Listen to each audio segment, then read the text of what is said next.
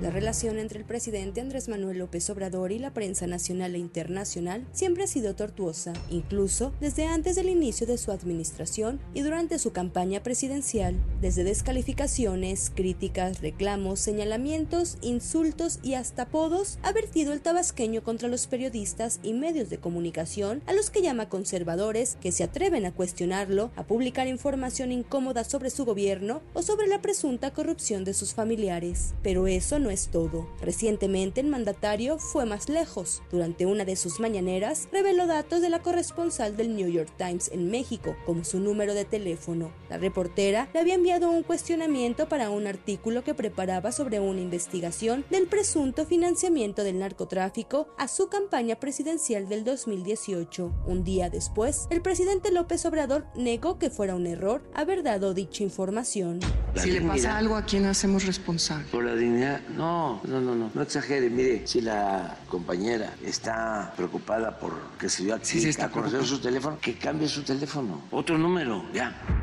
Y así, los ataques del presidente López Obrador contra la prensa han sido una constante, un día sí y al otro también. Incluso se ha creado en su mañanera la sección Quién es quién en las mentiras de la semana. Recordemos, por ejemplo, la primera vez que se lanzó contra el periódico Reforma. Fue a principios del 2019, tras la publicación de un artículo que señalaba que durante su primer mes de gobierno habían aumentado los homicidios 65% respecto al mes anterior. Desde entonces, los señalamientos contra el diario son incesantes, al grado de asegurar que el periódico es un pasquín inmundo.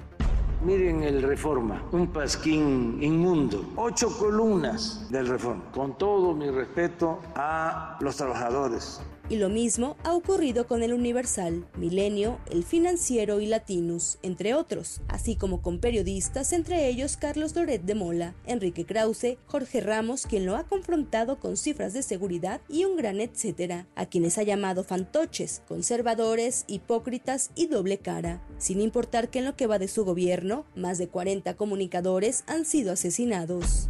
El problema de la violencia se puede resolver con el uso de la fuerza. No, lo que digo es que no ha sido suficiente. O sea, no puede presentar 81 muertos diarios, señor presidente, como un éxito. ¿Cómo? No puede presentar como un éxito tener 81 no, no, muertos no, no, diarios no, en no, México. no. Estamos bajando, pero también, ¿por qué no pones otros datos? Porque eh, De, ya de sé. sus datos, en el 2023 hubo 29.675 Sí, sí, sí, sí, muertos. sí. No, aquí está. Es, es una verdadera tragedia eso, señor pero presidente. aquí está. Y la prensa internacional tampoco se ha salvado de los ataques del presidente. El New York Times, el Financial Times, El País, The Economist, Washington Post y recientemente ProPublica han sido testigos de los ataques a la libertad de expresión que se gestan desde hace cinco años en Palacio Nacional, aunque su mismo inquilino lo niegue un día y al siguiente critique a los medios conservadores por sentirse bordados a mano como una casta divina. Para la primera emisión de MBS Noticias, Diana Alcaraz.